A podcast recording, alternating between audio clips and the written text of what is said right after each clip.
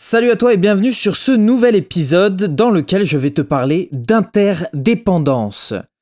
Nous sommes beaucoup à vouloir aller chercher l'indépendance, on le voit comme le Saint Graal, le but à atteindre. Inconsciemment et consciemment, être indépendant et glorifié. Mais est-ce vraiment le dernier échelon de la réussite? Est-ce la dernière étape à atteindre pour créer un business qui fonctionne? Eh bien non. Et je t'explique tout dans les minutes qui suivent. Juste après ça.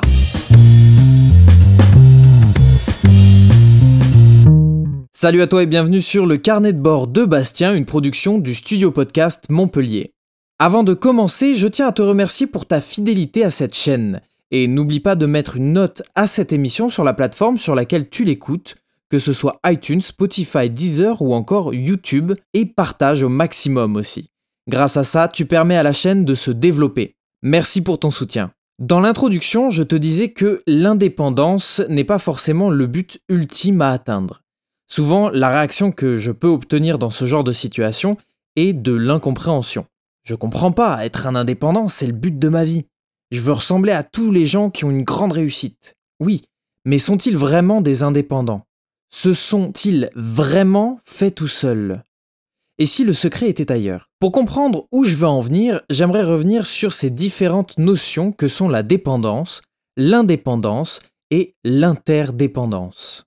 Je tiens à préciser que ce que je vais aborder dans cet épisode peut être retrouvé dans un très bon livre qui s'appelle Les 7 habitudes de ceux qui réalisent tout ce qu'ils entreprennent de Stephen R. Covey. Je te laisse un lien dans la description. Dans cet ouvrage, Covey explique que la dépendance est le paradigme du tu. Dois prendre soin de moi. Tu dois faire ceci ou cela. Tu es responsable de moi. Tu es responsable de ce qu'il m'arrive, de mon bonheur et de mes malheurs. Donc la dépendance, je suis dépendant de toi. C'est une forme que l'on retrouve chez les bébés. Ils ne peuvent pas se nourrir, se déplacer ou même faire ses besoins seuls. C'est donc une phase par laquelle nous sommes tous passés et il est normal de connaître cette phase. Dans le système dans lequel nous sommes, on retrouve encore malheureusement beaucoup de cette dépendance dans les comportements adultes, notamment dans le rejet des fautes sur les autres.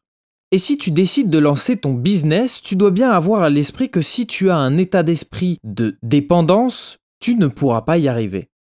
C'est pour cette raison qu'effectivement le terme d'indépendant est, je trouve, plutôt bien approprié. Qu'est-ce que l'indépendance?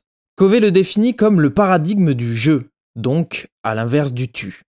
Je suis autosuffisant, je suis responsable de mon bonheur, je suis responsable de mon malheur, je peux faire ça par moi-même. Dans l'indépendance, tu n'as pas besoin de qui que ce soit pour réaliser ce que tu as à faire ou pour te dire quoi faire ou quoi penser ou ressentir. Je pense d'ailleurs que le développement personnel, qu'il soit par les livres, les podcasts, les événements, les coachs, les religions, les philosophies, etc., est vraiment le point essentiel pour réussir à passer de la dépendance, quelle qu'elle soit, à l'indépendance. Il te permet de te recentrer sur ton toit intérieur et te reconnecter à ta responsabilité. Maintenant, quand on devient un indépendant dans son business, on se détache quelque part d'une unité existante dont on était dépendant. Je parle là d'une grande entreprise qui nous embauchait avant, par exemple, ou encore d'une école qui nous formait et nous apportait un support et un soutien.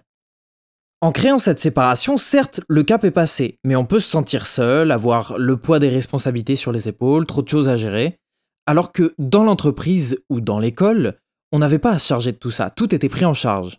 Si tu es indépendant, tu connais forcément le fait de devoir gérer tes comptes seul, de devoir prendre des rendez-vous, de faire de la prospection, de faire ta propre communication, etc. Mais si toi, tu es peintre en bâtiment, graphiste, écrivain, etc., tu te rends bien compte que tu vas certainement passer plus de temps sur les tâches qui n'ont rien à voir avec ton expertise, juste parce que tu ne sais pas comment faire. 80% de ton temps va être destiné à des actions qui n'ont rien à voir avec ton domaine d'expertise. Quelle horreur pour un indépendant de se dire Euh, c'est nul en fait d'être à son compte. Il y a trop de choses à faire. Je veux pas de ça. Je m'occupe plus de la paperasse de ce que j'ai vraiment envie de faire. En clair, tu es moins productif que si tu continuais à bosser pour un patron. C'est pas joli à entendre. C'est pour cette raison que beaucoup retournent à la dépendance, préfèrent blâmer les autres quand ça ne fonctionne pas, ou même garder son état d'esprit d'indépendant et se dire que c'est de leur faute si ça n'a pas marché, mais quand même revenir à une dépendance économique en retournant dans une entreprise.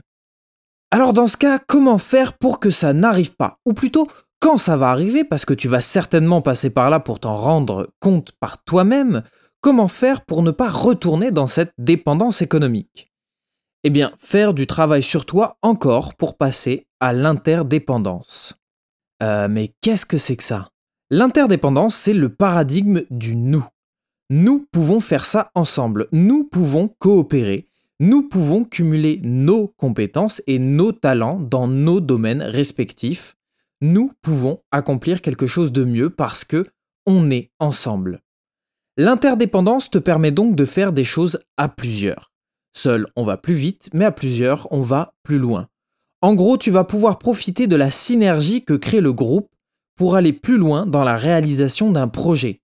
Les 80% du temps que tu passais à travailler sur ta communication, tes papiers, ta gestion, ta prospection, eh bien tu peux les récupérer pour les transformer en productivité pure dans ton domaine d'expertise grâce à l'interdépendance. Fais travailler des experts dans leur domaine, tout simplement. Tu as besoin de quelqu'un pour avoir plus de clients. Trouve un autre indépendant expert dans ce domaine et travaillez ensemble. Il te ramène des clients, son domaine d'expertise, et tu réalises la commande, ton domaine d'expertise. Certes, tu vas dépenser de l'argent pour avoir ces services, mais par contre, tu auras la possibilité de continuer de travailler pour toi et dans le milieu qui te passionne. C'est en créant de l'interdépendance que tu peux faire profiter au monde d'une réelle prestation de qualité.